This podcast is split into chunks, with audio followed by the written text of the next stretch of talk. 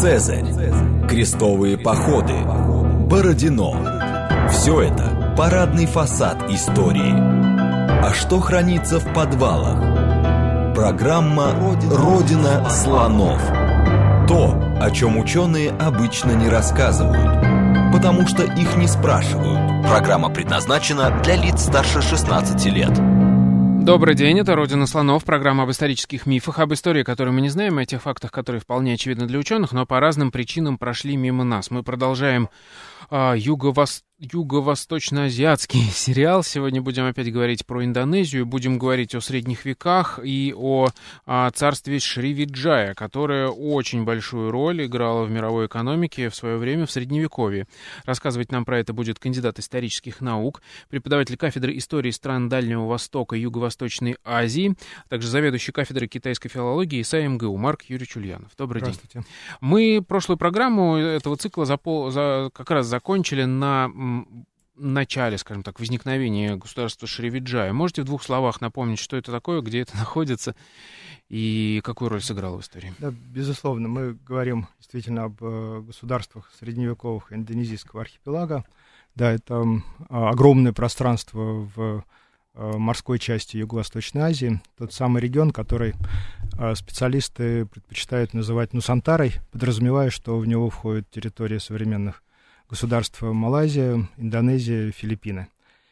И э, мы как раз э, говорили о том, что вот все это огромное пространство делится на, если говорить об Индонезии, делится на три части. Западная — это Малайский мир, и в частности остров Суматра, и э, Малакский полуостров, да, сейчас государство Малайзия. Э, центральная его часть — это остров Ява и государства, которые на нем находились — и запад, восточная часть — это Восточная Индонезия, те самые острова пряности, о которых э, уже имеет смысл говорить ближе к началу нового времени.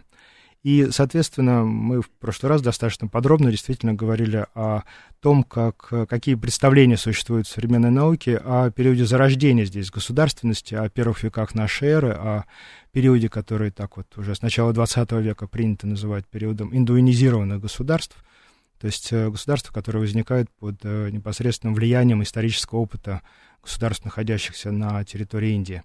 И э, Шривиджа — это как раз крупнейшее средневековое государство, вот, то есть западной части, столица которой находилась в южной части острова Суматра, точнее, юго-восточной, в бассейне реки Муси, в районе города Палимбанг современный. И в свой состав э, в лучшие годы э, Шривиджая включала практически всю территорию Суматры, э, большую часть Малакского полуострова, и в период расцвета в ее состав входили и западно-яванские территории. То есть это было крупнейшее государство Юго-Восточной Азии и действительно играло очень большую роль и в международной торговле, и вот во внутрирегиональных да, делах, поскольку малайский мир невозможно рассматривать в отрыве от яванского мира. Да, мы уже тоже говорили о таком двуединстве, вспоминая и период античности, э, среди, средиземноморскую цивилизацию, эллинистический мир с его двуединством греческой и римской, латинской культуры. Вот э, здесь же, в, в регионе Юго-Восточной Азии, мы видим такое двуединство яванской культуры и цивилизации, и малайской культуры и цивилизации. Мы сейчас будем начинать говорить с 7 века, если я правильно понимаю, или, может быть, даже чуть раньше. Но это как бы раннее средневековье, такое по европейским меркам. А, ну, и при этом там да. нет, э, насколько я понимаю, летописания. Как восстанавливают историю этого да. государства? Ну, Причем, э, говорить мы будем много, поэтому да, много знаем. Отлично, видимо. спасибо. А, действительно, мы имеем дело, да, когда мы говорим о Шривиджае и вообще о большей части государств и островной части Юго-Восточной Азии, и даже Индокитайского полуострова, но не всех да, с э, историей так, э, без летописных государств. То есть э, государств, где либо не велись хроники, но чаще велись, и хроники даже, судя по всему, по упоминаниям, были написаны и некие аналоги летописей, но они не сохранились до настоящего времени. А, здесь много причин. А, одна из них э, заключается в том, что это были индуинизированные государства, а где-то в XII-XIII э, веке начинается исламизация, и, соответственно, начинаются вот такие формы угасания или утраты исторической памяти предыдущего индуинистического периода. Это касается Нусантара в первую очередь. Вот. И э, действительно напомню, что востоковеды, в отличие от наших коллег, да, э, кто занимается Европой западной, мы предпочитаем начинать средневековье не вот с V века, того самого э, падения Рима, да, которое важно для германских народов, а так вот э, с точки зрения всемирно-исторического процесса с начала третьего века нашей эры, э, первой четверти. Да, это касается и всех регионов, по крайней мере, зарубежной Азии, ну и, наверное, Средиземноморья тоже, не моя тема, не буду на это да, счет распространяться. А заканчиваем средневековье, естественно, с началом экспансии а европейцев. Э, это начало XVI века. Для нашего региона принципиально важна дата 1511 год, э, когда флот Альбуркерки уничтожает а, Малакский султанат. Да, и португальцы основывают уже в 2010 году у них э, фактория в Гуана, у Индии, и вот в 2011 у них фактория огромнейшая в Малаке, которая позволяет им контролировать регион. В 12-м доходит до островов пряностей, ну и так далее и тому подобное. Это уже новая история. Вот э, история Шривиджая лежит между этими датами, потому что действительно э, государство с названием Шривиджая и со столицей в бассейне реки Муси появляется в VII веке, но, судя по упоминаниям в источниках, у него есть предшественник именно в этой части Суматры – и, похоже, видимо, с теми же функциями. Да, это контроль э, судоходства в Малакском проливе. И одновременно с этим это государство, ну, столица этого государства, да, является местом, где моряки, которые плывут из Китая в Индийский океан и из Индии в Китай, должны провести почти полгода, потому что здесь дуют муссонные ветра, и вы успеваете в один сезон только доплыть вот до этой части Суматры. Поэтому здесь еще такая есть физическая, природная необходимость а, остановиться, да, и, соответственно, крупный политический центр здесь был востребован еще и учитывая вот особенности международного судоходства. Да, и из источников что мы знаем? А, два государства, первый, третий, четвертый века, собственно, самые ранние, а поскольку это китайские источники, то остаются китайские такие огласовки, и не всегда можно их э, переконвертировать э, в санскритские названия, которые здесь да, были распространены. Вот Шри Виджа — это санскритское слово, Шри Шери — это что-то святое, да, Виджа — это победа, тот город святой э, победы. Угу. Вот, а здесь э, китайское название Гаин, и вот э, ученые предлагали разные варианты возможного названия, но пока вот в науке остается слово Гаин — и одно небольшое упоминание, но очень важное, которое свидетельствует о каких-то особенностях формирования ранней государственности. А, здесь мы видим уже упоминание о том, что сюда приезжают купцы из э, Гуджарата, если не ошибаюсь, да, это северо-западная Индия, бассейн реки Ганга. И это третий век. И привозят сюда лошадей на крупных морских судах. Вот. Это что означает? Что действительно государство формируется, у них есть свои а, символы власти, атрибуты власти. А, видимо, модель приходит из Индии, да, должен быть конь, царь должен быть на боевом коне, вот, но кони здесь не водятся, они потом только на Мадуре их начинают разводить. И поэтому вот э, источник, видимо, со слов этих купцов индийских запечатлевает такую фразу, э, что даже если конь будет э, покалечен, да, э, то правитель... Во время при... как это, э, транспортировки да, имеете? Трансокеанский рейс, угу. конечно, да, да, волны, штормы и так далее вот, а, то все равно, как говорится, дареному э, коню в зубы не смотрит, а вот этот гаинский правитель купит любого коня. Вот, ему нужен как атрибут власти, он может даже к нему и не подойдет, но он будет в его вот находиться при его дворце.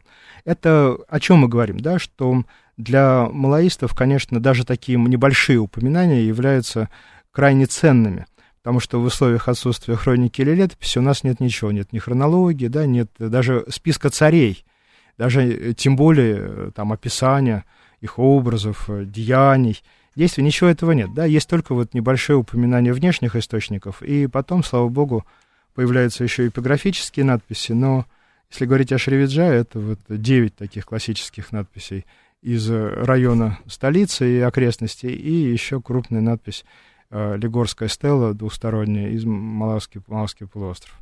Поэтому здесь не, не разбежишься.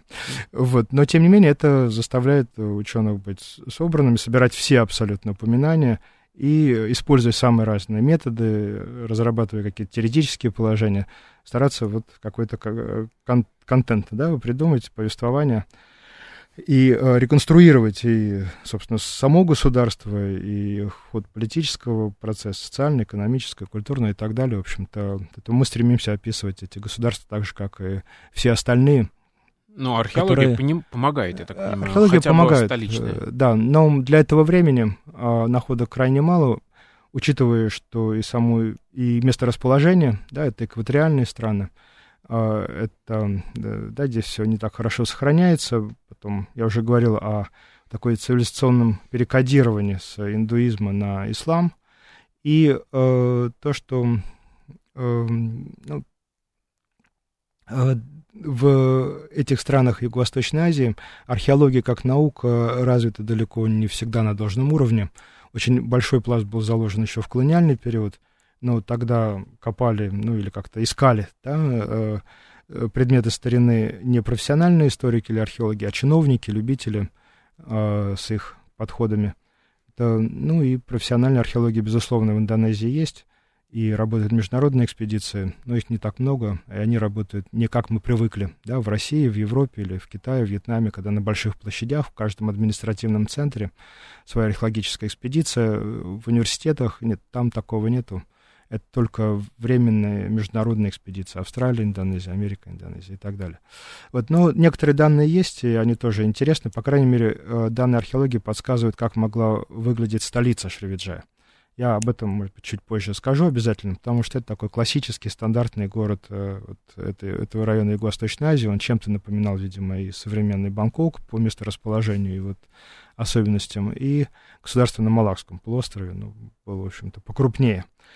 Вот, и остановившись на Гаин, то есть можно сказать, что вот уже 3-4 века, да, сюда а, через а, эту точку, да, проплывали, безусловно, э, суда, они здесь останавливались, и вот а, такой важный признак, как потребность в лошадях, а, увидели. А дальше небольшая пауза, и вот 5-6 века а, на историческую арену на исторической арене появляется государство тоже под китайским названием Гань-Тули. Да? И вот э, о его существовании можно сказать немножко больше и даже назвать даты его существования. 441 а, год, 536. А, да, и вот откуда, откуда мы знаем такие да, подробности. Да. И вот это такой прием, это ноу-хау тоже вот, э, специалистов, которые занимаются этой частью мира, там э, важный источник — это китайские династийные истории, в которых э, запечатлевается с большой аккуратностью посольства, которые присылают соседние страны. Да, и здесь э, это не просто посольство с дарами, или это не то, что вот говорили сами китайцы, такие вассалы, да, приплывают заверением своего вассалитета. Совсем нет. Это тоже некие проявления в письменном тексте э, сложных процессов политической борьбы уже в рамках региона.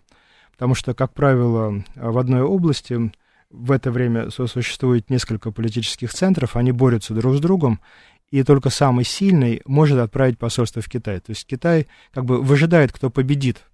И вот э, тот победитель, он и присылает посольство. Поэтому специалисты считают, что вот первое посольство этой страны в Китае и может считаться датой mm. возникновения этого государства, по крайней мере, как регионального центра. Да, не как политического центра, он мог возникнуть и раньше, один из многих, но как государство, которое победило своих соседей, стало территориальным, да, вышло за пределы вот этого эстуария, о котором мы говорили, устья реки, где оно возникло, или части его долины, а распространило свою власть, уже политическое влияние на соседние долины рек и на соседние острова, скажем, районы.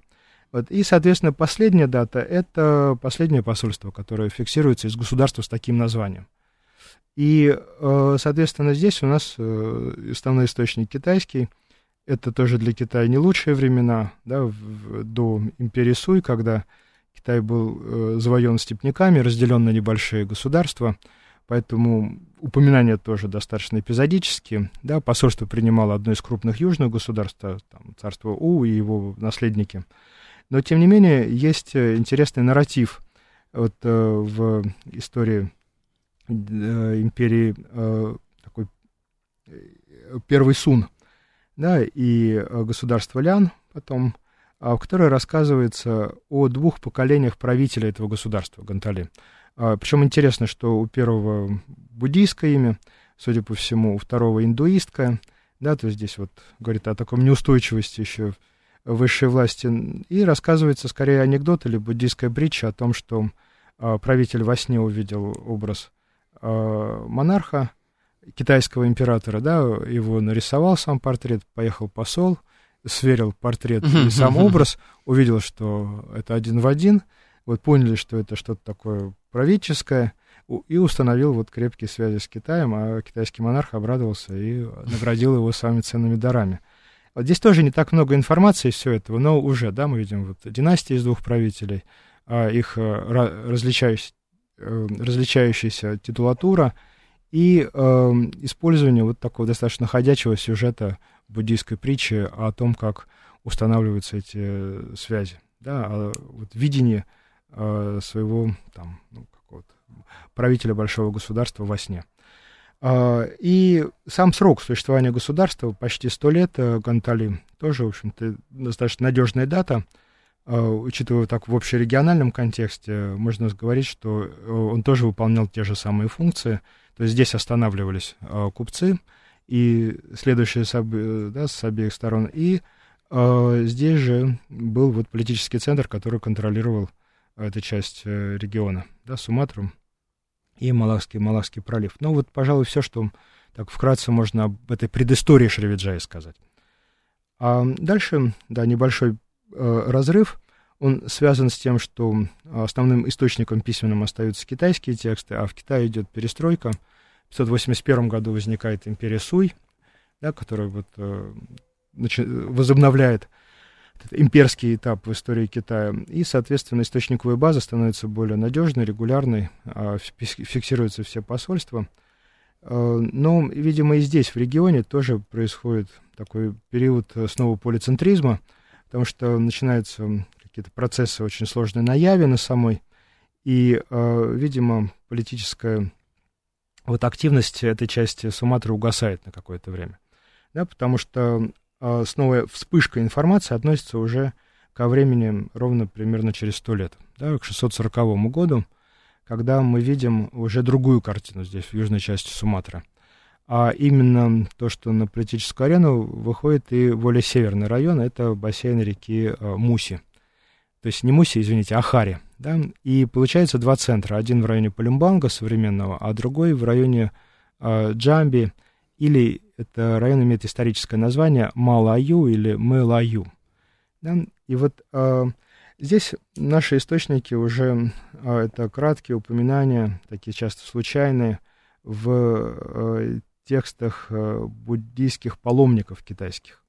И вот э, основной памятник здесь уже принадлежит такой кисти великого буддийского просветителя китайского по имени И Дзин – да, он, он жил где-то 635-713 годы, очень длительное время, и он э, жил, собственно, многие годы в Шривиджае, около 50 лет в самой. Я так понимаю, туда да. первый раз попал как раз по дороге э, в, в Индию, там задержался на полгода, как положено, да. и, и, и остался. Да, совершенно, там, совершенно точно. У него были предшественники, то есть он не был первым. И я уже говорил как-то о Фасяне, там, очень известном буддийском просветителе, да, и таком ученом, вот, подвижнике. И Идин дошел, видимо, по накатанной дорожке, остановился здесь, и потом в одном из своих трудов, а именно «Жизнеописание достойных монахов», такой классический труд уже 691 года, он, э, в котором дается биография почти, почти 50 а, буддийских э, монахов, которые из Китая или Вьетнама, территории а также Кореи, например, да, ездили в Индию, в университеты буддийские учиться, вот, э, и ездили за текстами, за памятниками, которые потом же они переводили на э, китайский язык. И вот э, здесь э, мы как раз видим у него два упоминания. Одно датируется 671 годом, когда он э, перед отъездом в Индию очередным просто вот говорит о том, что есть Полимбанк, есть вот Джамби или Малаю, там идет борьба между ними. В общем, ситуация такая нестабильная. Вот, а потом в 685 году он возвращается и говорит о том, что Палембанг, Шривиджаю, да, уже как бы выбрала в себя от северной области. То есть они и, объединились, да? Да, Малаю перестает существовать, они объединились. И вот эта дата, где-то, которая лежит где-то между 671 и 685 годом, то есть мы сузили максимально, да, вот в какой-то из этих э, годов этого промежутка времени и возникает именно Шривиджая, вот той, которую мы знаем уже как государство и общерегионального, и всемирно-исторического значения. Угу. И дальше, я так понимаю, о, собственно, у них возникает э, первая проблема, это подчинить себе контроль э, над Малакским проливом, установить контроль над ним, и дальше туда, на север, переправиться, чтобы с севера никто не беспокоил, Мал, правильно? Сам Малакский полуостров, да. Здесь э, нужно сказать, что, ну, наверное, подчинять Малакский пролив особенно большого труда не стоит, если вы достаточно сильны, у вас большой флот, и все у вас останавливаются, вот это происходит как-то само собой, тем более, что если за вами стоит Китай, это будет очень долго еще, фактически тысячелетия, а может быть, до 20 века, а может быть, и сейчас, если поглядеть на внешнеполитическую активность, вот, вернувшуюся к политике, да, малайского президента Мухатхира, там просто это важно, процессы повторяются, а историки востоковеда, я как-то говорил, не разделяют. Да, древность, средние века, современность — это один такой временной поток, где действуют одни и те же исторические законы, и вот глядя на действия нынешнего угу. премьер-министра, 90-летнего, который вот вернулся, да, просто видим, что могло быть в Малакском султанате и, соответственно, еще там на тысячу лет раньше. Вот здесь, э, да, но если возвращаться в Шривиджаю, то Здесь э, важно упомянуть что, да, что сначала, подчинив э, бассейн реки Джамби, им нужно было подчинить соседние острова, а, находящиеся на входе в Маласский пролив. Это архипелаг, э, архипелаг Риау, Риау и а, острова, острова, острова вот вспомню, да. Это те острова, а, которые по дороге в Индию туда идут уже, нет, да? По, по дороге из Яванского моря и Южно-Китайского а, Малайский, угу. Малайский пролив, архипелаг Риоу, и э, остров Банка, и еще целый ряд соседних островов, они имеют важное стратегическое значение, и еще как место, где, скажем, вот, э, добывают э, олово, например, да, то есть какие-то полезные ископаемые есть. И э, здесь уже можно сказать и о внутренних источниках, которые играют очень важную роль. Это 9 э, надписей. Те самые, да, которые вы упоминали, да, это небольшая эпиграфика. Они, которые... надписи немножко больше, да, но вот эти 9 играют очень большую роль. И даже несмотря на то, что тексты некоторых из них повторяются, вот э, название каждой надписи это примерно то же самое, что название отдельного исторического источника, памятника, летописи, хроники в изучении истории других государств. Да, я буду их тоже называть. Они, э, как правило, имеют название по месту их нахождения. Да, например, вот первое и самое интересное с точки зрения исторической надписи Кэдукан Букит — это название там, ну, возвышенности холма, скалы, скалы, где, около которой она была найдена. А, кстати, все находки уже относятся к концу 19 начала 20 века в основном, а некоторые даже и второй половины 20 века. Вот э, Кедукан Букит, да, а в целом эти надписи можно поделить на три такие группы э, с точки зрения уже источниковедческой, вот содержательной их части. Первое и э, малочисленное, но очень интересное, это, собственно, хроникальные тексты с хроникальным содержанием, то есть где есть э, датированные события и перечисление хотя бы двух-трех событий. Прекрасно. Для этого региона Для это этого уже богатый, очень хорошо, да. богатый источник. Вот. Это упомянутый мной Кедукан э, Букит в районе Палембанга и еще такая надпись, как Телага Бату-1. Да, она была на, найдена немножко позже, сокращенный текст, э, тоже в другой части, но в районе Палембанга. Вот они как раз говорят о морской экспедиции, снаряженной вот, э, правителем Шривиджая, а, в какие-то окрестные земли, да, в какие, э, сказать сложно, но количество войска, да, я, может быть, даже сейчас э, зачитаю какой-то небольшой фрагментик, чтобы да. Да, его а, почувствовать, да, этот э, сам текст. Но звучит он красиво. Да? А у него такое шри... санскритское название «Ом», «Благоденствие», а дальше дата, завершающийся год Шака, 604 11 день светлой половины месяца и так далее и тому подобное. Да. И вот мы читаем «Божественный господин», да, по-малайски «Дапун Тахьян», то есть мы видим его царский титул, взошел на судно «Наик ди Самвал», такой вот э, королевский, да, корабль, дабы обрести преуспеяние, монолапа Сидхаятра. Это вот здесь уже малайское и санскритское слово, да, какое-то вот божественное вдохновение. А дальше приводится дата, это 19 мая 682 года по нашему летоисчислению, и тогда а, из устья реки вывел армию в 20 тысяч воинов, а также 2000 воинов следовали на судах, и вот они куда-то двигаются к цели своего военного похода. Это программа «Родина слонов». После новостей мы вернемся и продолжим изучать историю Шривиджаи.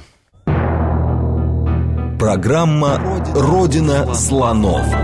То, о чем ученые обычно не рассказывают, потому что их не спрашивают – еще раз добрый день, это «Родина слонов». В гостях у нас сегодня Марк Юрьевич Ульянов. Мы говорим о, об истории э, Малайского царства Шривиджая. И вот мы подошли к той точке, когда оно начало, видимо, всех вокруг завоевывать. Да, во всяком случае, источники нам рассказывают о том, как большое войско, 20 тысяч, да, вы сказали? Э, больше даже. А, здесь было войско, да, 20 тысяч на судах и 3 тысячи, которые шли по Схум. Угу, отправились а, куда-то в поход. Там да. сказано, куда в этом источнике? А, здесь как раз в этом месте надпись повреждена. Mm-hmm. Да, то есть, видимо, пока стояла надпись, э, пока сама стела стояла, шла, опять же, политическая борьба, кто-то не взлюбил этого короля, и самый главный элемент исторической информации был ликвидирован.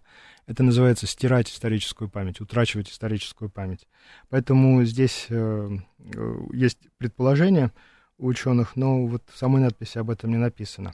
Но что важно, э, в ней же есть и третье э, датированное сообщение – который относится уже к 16 июня. Да, то есть у нас выстраивается такая цепочка из трех событий. 23 апреля, 19 мая, 16 июня вот, 682 года, когда войско возвращается и, а, очевидно, с победой. Да, угу. Там сохранилась часть текста, которая гласит «Э, «С весельем и радостью прибыл э, царь, да, дабы основать уже вот страну, когда-то он, то есть в каком-то ее совершенно новом виде, как региональное государство». И дальше уже идет благопожелание. Вот э, это один из э, видов источников, и э, Кадукан Букит — это классический текст, который хорошо изучен, опубликован, и который очень ценится и да, в научном сообществе, и в самой Индонезии. А, и дальше еще два типа надписей. Один очень важный — это заклятие, да, а второй — это, ну, то есть третий уже, это посвятительные надписи по поводу э, да, открытие доступа в э, священный сад такой, да, сейчас или священный парк э, Шрикшетра. Но вот заклятие это еще один очень интересный вид надписи, их э, немножко побольше. Самый известный это Кота Капур и Телага Бату 2. А есть и еще другие, я уж не буду их перечислять, хотя если хочется услышать вот малайскую речь в этом смысле, то можно и продолжить. Это Каран Брахи, Палас Пасимах, э, Карангян, а, Караганьяр и Боумбару. Вот, но главный из них Кота Капур и Талагабату. А, что такое заклятие? Да? Это некое проклятие, которое а, сам правитель накладывает на тех, кто будет нарушать какие-то постановления и приказы. И это сугубо магический текст, магическая формула, потому что правитель может противопоставить только неизвестно откуда взявшаяся смерть да, человека, который нарушит uh-huh. какие-то правила и установления. Но это, по сути дела, юридический документ, потому что мы из этого перечисления видим, собственно, прецеденты, а какие преступления совершались против правителя. Так. И кем. Да? И э, вот э, это огромные надписи. Я их, естественно, полностью читать не буду, но остановиться чуть-чуть нужно и сказать, э, что они уже давно изучаются а, в мировой науке внимание к ним привлекает и вообще да, автор первой большой монографии Жорж э, Седес Шревиджая. А в нашей стране переводом и исследованием этих текстов э, занимались и Сергей Всеволодович Куланда, и вот в своих монографиях и статьях Антон Олегович Захаров, который, собственно, является сейчас э, крупнейшим специалистом у нас в этой, в этой области. И вот здесь интересно что, да, что у этих надписей есть некое предисловие, написано на неизвестном языке да, но по ключевым словам видно, что оно вкратце повторяет содержание всего текста, и это, опять же, для историков крайне важно, то есть мы э, видим, что у Шривиджая и вот у этой традиции, да, устройства государственной власти и взаимодействия с сакральным миром был некий предшественник, и вот лингвисты постарались и выяснили, что этот язык, э, скорее всего, был локализован на юге Калимантана и является э, родственным нынешнему мальгашскому языку. Да, то есть именно из этой части, э, еще в первом тысячелетии до нашей эры, люди вот переместились на Мадагаскар. То есть мы видим, что э, вот неполноту наших сведений о том, что у шривиджайской этой традиции малайской был какой-то предшественник на соседнем э, острове в предыдущую эпоху, и эта традиция продолжалась и длилась очень долго, и этот язык утрачивается, видимо, как разговорный, но остается как сакральный магический язык вот а и поэтому а, на нем часть э, текста э, пишут, Вступительная, да. да. Угу, угу. Вот, но некоторые слова, ключевые, в частности, вот э, это заклятие и клятва, которые верности дают подданные этого правителя, они повторяются, потому что они, ну, для региона, видимо, универсальны.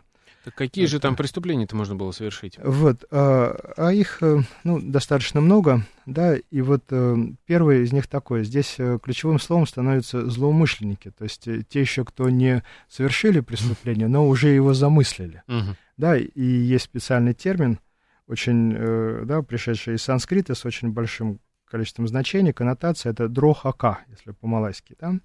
И второй вид преступления — это всевозможные э, виды восстаний, да, то есть мятежей. Э, на старом малайском это хангун, и здесь узнаваемое современное слово бангун, да, выступать против э, вот, чего-то. И дальше перечисляется, ну, например, да, вот э, следующая такая, одна из первых фраз. «А также тот, кто останется безучастным к злоумышленникам, заговорит с злоумышленниками, с кем злоумышленники заговорят, кто будет знать о злоумышленниках, угу. а также тот, кто не будет повиноваться, не будет предан, не будет верен мне, верность. Да, то здесь можно смело переводить на латынь, и это будет какой-нибудь вот э, свод э, юридических норм Древнего Рима или средневековой, э, средневековой Европы. Текст э, грамматически очень выверенный, да, на очень хорошем э, малайском языке, и, в общем, читается очень э, интересно. И дальше вот э, он хороший тем, что здесь упоминаются отдельные термины власти. Собственно, сам, само понятие, которое используется для обозначения царя. Да, это дату. И у него тоже есть своя длительная история. И, собственно, само королевство называется Кадатуан. Да, то есть королевство это датуан, как у нас есть слово государь, угу. и слово государство, которое угу. использовалось еще при Алексее Михайловиче, да. которое вот э, заменило слово там, ну, скажем, царство, да. Вот, э, ну и э, так далее, да. Это вот э, первый вид э, заклятия против злоумышленников и выступающих против. И, э, соответственно, вторая надпись, э, не менее интересная, тоже вкратце о ней стоит сказать, совсем коротко, Талагу Батум, потому что это э, такой тип тоже заклятия юридического документа, в котором содержится огромное перечисление представителей разных социальных групп, Суматры того, Шривиджая того времени, и они перемешаны. Здесь есть и военные назначения, и явно чиновничьи назначения еще. Ну, это, наверное, интересный источник а, в том смысле, что он много дает про общество знаний, да? да? И вот э, Просто как раз э, коллеги, да, и это отражено и в нашем да, учебнике истории Индонезии, и э, в известной книге Лин Санча Александровича Тюрина «История Малайзии». Вот и там об этом достаточно подробно говорится. Это как бы это интересно, да, это требует внимания. Ну и вот э, перечисление, оно очень большое и очень сложное, потому что ряд терминов э, воспроизводится, их можно узнать из, скажем, санскритских слов, э, из реалий индийских государств вот того времени, а некоторые просто транскрибируются как санскритские или малайские слова, но отождествить их, без, не имея параллельного источника, пока представляется невозможным. Ну, например, о чем идет речь, да? Э, преуспеяние. А дальше вот этот непереводимый текст – а потом, все вы, сколько вас не есть, дети царей, вожди, военачальники, дальше, наяки, протьяя, доверенные люди царя, судьи, бригадиры, там, над чем-то, надзиратели за низшими кастами, изготовители ножей, э, чатабхата, адхи карана, песцы, скульпторы, корабельные капитаны, купцы, командиры, и вы, прачники царя, и рабы царя, да, и так далее, и так далее, и так далее, э, все вы будете убиты этим заклятием если вы не будете верны мне, э, все вы будете убиты этим заклятием. Да, то здесь и магические приемы, и очень важно, и такие важные для феодальных, да, если так можно сказать, э, отношения слова феодальной этики, э, верность, например, да, то есть вассал, он должен в первую очередь сохранять это фиделите, да, верность. И здесь в малайском тексте мы видим его вот в чистом виде, и это тоже является важным таким фактором о том, что мы смело можем говорить то, что государство, оно большое и так далее. Вот, э, ну, соответственно, наверное, про закладку священного парка Шрикшетра я говорить не буду. Там написывается с точки зрения такой э, буддийской этики, но там используется очень важное понятие заслуга, да, в буддийском понимании, и, соответственно, правитель, который этот парк э, основывает, он получает буддийскую заслугу, а дальше идет подробное описание всех видов деревьев, все виды тени, которые там где э, паломник или гость может отдохнуть, фрукты, которые там произрастают. По-восточному подробно, ну, да? И так далее, по-восточному, да. А смотрите, я так понимаю, судя по этим текстам, что в этот момент, э, ну, центральная власть, э, ну, во всяком случае, сама себя считает крепкой э, и очень печется именно об уважении этой центральной власти. То есть мы а... говорим уже о таком жестком централизованном государстве, правильно? Ну, говорить о именно жестком централизованном, наверное, для всего региона региона, где все-таки в основе социальной, вот, социально-экономических отношений лежит рисоводческая община, это было бы так вот теоретически не совсем, не совсем правильно. Uh-huh. Да, потому что э, надо учитывать, что там, где есть рисоводческая община, там, э, во-первых, между государством, то есть столицей и царем, и самой общиной нет такой большой прослойки, как вот у нас, да, в привычном для нас зоне умеренного климата. А, а во-вторых, община, она всегда достаточно автономна и самостоятельна. Да, то есть э, верхушка общины является одновременно и низовой структурой чиновничьего аппарата такого государства. Поэтому здесь э, функция высшей власти, судя по всему, это все-таки в основном, конечно, координировать действия и в экономической, и в политической сфере общин, которые тем более еще отдалены друг от друга вот в силу вмещающего ландшафта этой части Суматры. Пару слов об этом скажу. А во-вторых, э, конечно, как и любая высшая власть, ее основная задача это небесная неприкосновенность. Да, это сакральная функция. Царь угу. должен напрямую обращаться к богам и обеспечивать эту сакральную безопасность. Должен уродиться урожай. Вот э, если царь будет совершать запреты, это мы знаем из более поздних источников, то урожая никакого не будет. И вот тогда как раз эта высшая власть э, пошатнется, да, где-то. Вот, вот такие ее функции. То есть координировать и обеспечивать религиозную и сакральную безопасность. Вот. А если говорить действительно о структуре, то можно обратить внимание на что, что и Плембанк, и вот в ряде других государств, столица, находясь в русле этой реки, находится а, ближе к ее месту впадения в океан, да, но вот э, ниже того места, где все-все-все притоки впадают в эту реку. Да, это, э, почему это так важно? Потому что соседние аграрные районы, где вот находятся эти общины мной упомянуты, они находятся каждый в своем э, притоки, да, в каждой своем участочке. А это как бы ц- и, перекресток дорог, да? Да, а это место, где все дороги, если вы хотите попасть э, к океану, к побережью, вы можете только по этой реке и вот в рамках ее бассейна сухопутных маршрутов там в принципе нет, да, это экваториальные э, джунгли. Вот, и вы обязательно будете приезжать мимо столицы, вступая вот в эти сложные отношения, да, с правителем. Угу. А, и еще один, то есть это напоминает такую вот кисть винограда да, где столица находится вот там, где вот эта э, при, веточка при, прикрепляется к стволу. И э, еще очень важный момент, что, судя по этим надписям, да, правитель стремится назначать в эти общины своих сыновей, и э, для того, чтобы они э, и в военном отношении им покровительствовали, ну и затем, чтобы они следили, чтобы э, главы этих общин не выступали против э, центральной власти. То здесь явно мы видим совершенно точно сказали, некоторые признаки попыток централизации власти. Но в окончательном виде, да, вот такого абсолютизма здесь не будет никогда, он может быть только в религиозной форме, когда где-то уже к XII веку и чуть раньше во всей Юго-Восточной Азии появляется культ царя-бога, да, Дева Радж. Вот в сакральной сфере, да, он стал абсолютным правителем, а в реальном, а, нет, это такое, как бы у него другая, другие, другие, другие задачи. Это, и в целом, ну, наверное, можно к следующему. Да, да, я думаю, что нужно уже переходить к тому этапу, когда это государство начало распространяться и, скажем так, искать Шире. пределы. Да. Э, пределы. Вот то, о чем мы сейчас да, говорили, это конец VII э, века. Из этих надписей датировано три, как раз 80-ми э, годами остальные. Даты точно не имеет, но явно по стилю, по полиграфическим признакам относятся вот к этому же времени. А дальше у нас э, есть сведения из э, арабских и китайских источников, и э, вот э, надпись, которая сохранилась на Малакском полуострове. И мы таким образом подошли к этой эпохе 8-9 века. Это отдельный период. Э, здесь есть целый ряд посольств. Мы видим, когда посольства идут почти каждый год в интервале между 695 и 728 годом. То есть, когда Шривиджай растет, да, и ей нужна помощь и поддержка со стороны вот внешней самой крупной региональной державы. Да, в Китае, напомню, в это время империя Тан, она тоже достигает своего расцвета, поэтому здесь они вполне совпали. А вот дальше Шриджай все реже и реже отправляет посольство, там 742 год. И э, вот мы видим, что на это время, да, судя по всему, э, и распространяется власть или господство Шривиджая на княжество и к северу от нее, на Суматре, и на Маласском полуострове.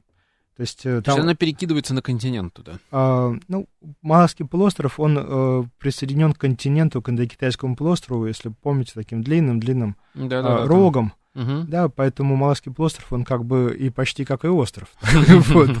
А, и э, от э, Камбоджи, да, отделяет его Сиамский залив, но там крупные государства, которые очень рано возникли, потому что вот в предыдущий период морские торговые пути шли именно через этот перешейк, да, перешейк uh-huh. там были волоки, и а, это очень вот способствовало, uh-huh. да, через пролив как раз э, никто не шел, ну, просто судоходство не позволяло тогда еще, да, потом это стало возможно. И вот там были крупные государства Лонкасука и Тамбралинга, это территория Таиланда, к от Малайзии, и они хорошо известны, описаны. Это крупные в региональном плане государства, у них своя аграрная база.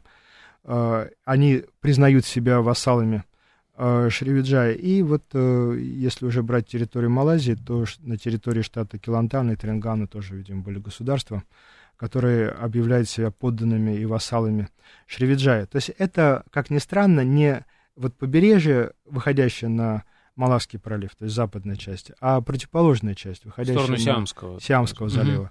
Но э, им деваться некуда, они сами заинтересованы, потому что лучше быть вассалом отдаленного, но близкого родственного, да, малайца э, в Шривиджае, чем близкого и постоянно растущего, непредсказуемого вот кхмерского короля. Кам Камбоджи, с севера, Камбоджи, да. А как вообще у, у, урегулировались отношения между Камбоджей и растущей Шривиджай в этот момент? Ну, вот это я, важный, да, как раз вопрос для этого периода, потому что Камбоджа тоже в раннем Средневековье переживает несколько периодов, и, собственно, такие общерегиональные заявки были раньше, с 3 по 6 века, когда было государство Бапном крупное. Потом, да, Камбоджа растет, распадается на части, а вот э, где-то к восьмому веку начинается консолидация и формирование уже вот этой великой, да, э, империи Камбоджадеш.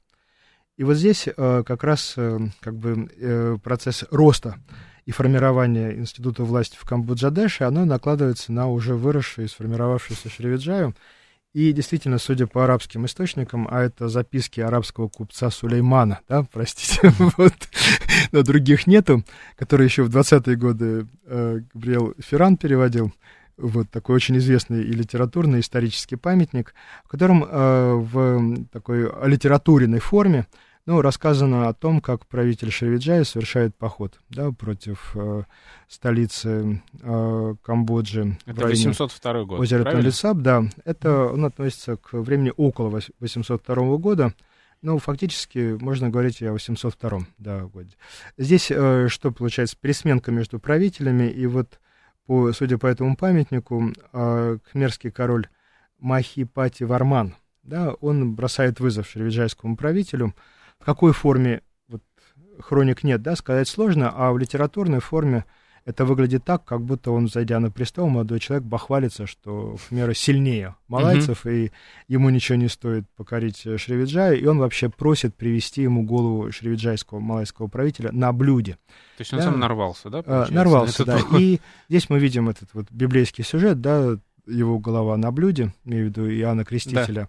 Да. Здесь э, между ранним, да, мусульманской традицией и христианской есть в литературе, да, встречаются часто такие параллели. Но вот тут надо тоже... иметь, я так понимаю, что это все-таки арабское отражение, то есть. А, безусловно, да, угу. безусловно. Но явно, что за этим стоит конфликт. Так часто бывает, что литература своими методами передает историческую информацию, и историк не должен этого бояться, он должен только уметь вот, переконвертировать литературный код на исторический код.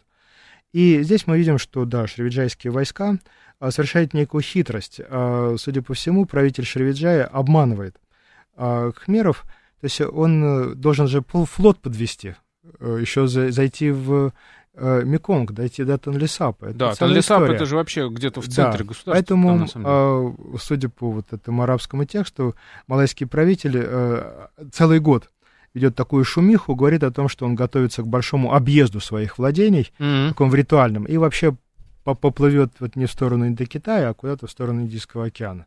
И действительно, ряд судов уходит туда на запад, а, и в это время в Камбодже тоже, да, идут какие-то политический кризис происходит, никто не обращает внимания, а вот э, десант а, малайцев отправляется, достигает столицы а, Камбоджи того времени и фактически наносит поражение, занимает столицу, убивает этого правителя и способствует приходу к власти уже а, человек следующего поколения, собственно, одного из основоположников вот той самой Камбоджи-Дэши, Джая Вармана II, который правит очень долго, почти 50 лет. э, Секундочку, да. А, до- ш- Да. а что помешало, собственно, тогда Шривиджая захватить Камбоджу и че- подчинить себе эту Это территорию? очень важно. Вот э, мы, когда так говорим, думаем категориями нашей политической традиции, культуры, когда мы живем в зоне умеренного климата, у нас прекраснейшие климатические ландшафтные условия, и мы боремся за территории, да, то есть э, Германия напала на Россию, Россия там что-то еще, а Франция, да, э, пытается расширить свои владения за счет немецких территорий. Это принято, да, у нас завоевывать вражеские территории, расширять свои владения. Вот здесь, когда мы говорим о Юго-Восточной Азии, тем более об островной части, это физически невозможно и не нужно, потому что политические аграрные центры находятся э, локализованные, да, достаточно, находятся в отдалении друг от друга, и что вы присоедините один остров, что вы не присоедините, это то же самое, что присоединить пустыню или какую-нибудь огромную степь, она вроде и ваша, а вроде ничья, потому что там Мгм. никакой жизни, никакой жизни нету, да. Поэтому, когда речь идет о походах на Яву и вот о таких редких, но достаточно удачных для малайцев походов на Индокитайский полуостров, то речь идет только о политической победе, да, о некой заявке общерегиональной, и совершенно очевидно, что за этим стоят какие-то потом, да, неизвестные нам договоренности, связанные с ограничениями в плане распространения внешнеполитического влияния, вот как на этих малахских государства, какие-то ограничения в торговле, еще что-то. То есть этого достаточно, да, и достаточно привести к власти лояльного правителя, это иногда легче. И второй момент тоже очень важный, нельзя вывести население, да, то есть вы не, чтобы захватить и присоединить территории, вы должны, ну, э, абстрактно, малайцев переселить на территорию Камбоджи, уничтожить этих кхмеров или их переселить куда-то еще, да, но это не Ближний Восток, это не вот эти отдельные локальные территории, где живут там иудеи, да, или вавилоняне. Есть совершенно другое, эти народы вы не посадите на суда, не переселите их. В Камбоджу они сами не поэты, это рисоводы, они здесь живут тысячелетиями и никуда отсюда не сдвинутся. То есть там Вот, очень э, такое постоянное население, да? Э, да, усто- достаточно устойчиво, и а, если исключения случаются, то это целое историческое событие, как, например, а, вторжение и заселение тайцами от а, западных мерских территорий, да, в районе Тяо-Праи, или перемещение в район а, Мьянмы, современной его северной центральной части уже берманского населения. Да. Смотрите, у нас остается одна минута, Да. и мы подошли, собственно, к началу IX века, то есть, я так понимаю, к периоду, когда начинается расцвет Шривиджаи. Да. А, я думаю, что мы об этом периоде уже поговорим в следующей программе, а вот сейчас давайте подведем итог. Вот к, к IX веку с чем подошла э, Шривиджайская... Да. То есть, э, государственность. мы видим, да, что в западной части м, архипелага и вообще в западной части Юго-Восточной Азии возникла крупная а, мировая, да, по крайней мере, общерегиональная держава, которая в территориальном плане а, подчиняет себе большие территории Суматру, Малакский полуостров, западную часть Явы, а, в которой существует достаточно сильная и устойчивая центральная власть, которая распространяется на ближнюю периферию, которая ее поддерживает, которая имеет свою небольшую, но, но самостоятельную аграрную базу, но вынуждена покупать продукты на Яве, да, рис и сахар, и одновременно занимает этот политический центр важное место в мировой торговле. Он является естественным производителем целого ряда товаров, э, благовонных, э, ценных пород дерева и так далее, которые пользуются огромной ценностью на мировых рынках. И он очень привлекателен, как минимум, для арабских купцов, и мы об этом узнаем из сказки «Тысяча одной ночи». Да, а об отношениях с арабами, я так понимаю, мы тоже поговорим в следующей программе, Да, когда будем говорить про да. Спасибо вам огромное. Это была программа «Родин слонов». В гостях у нас сегодня был Марк Юрьевич Ульянов. Меня зовут Михаил Родин. До новых встреч. Пока.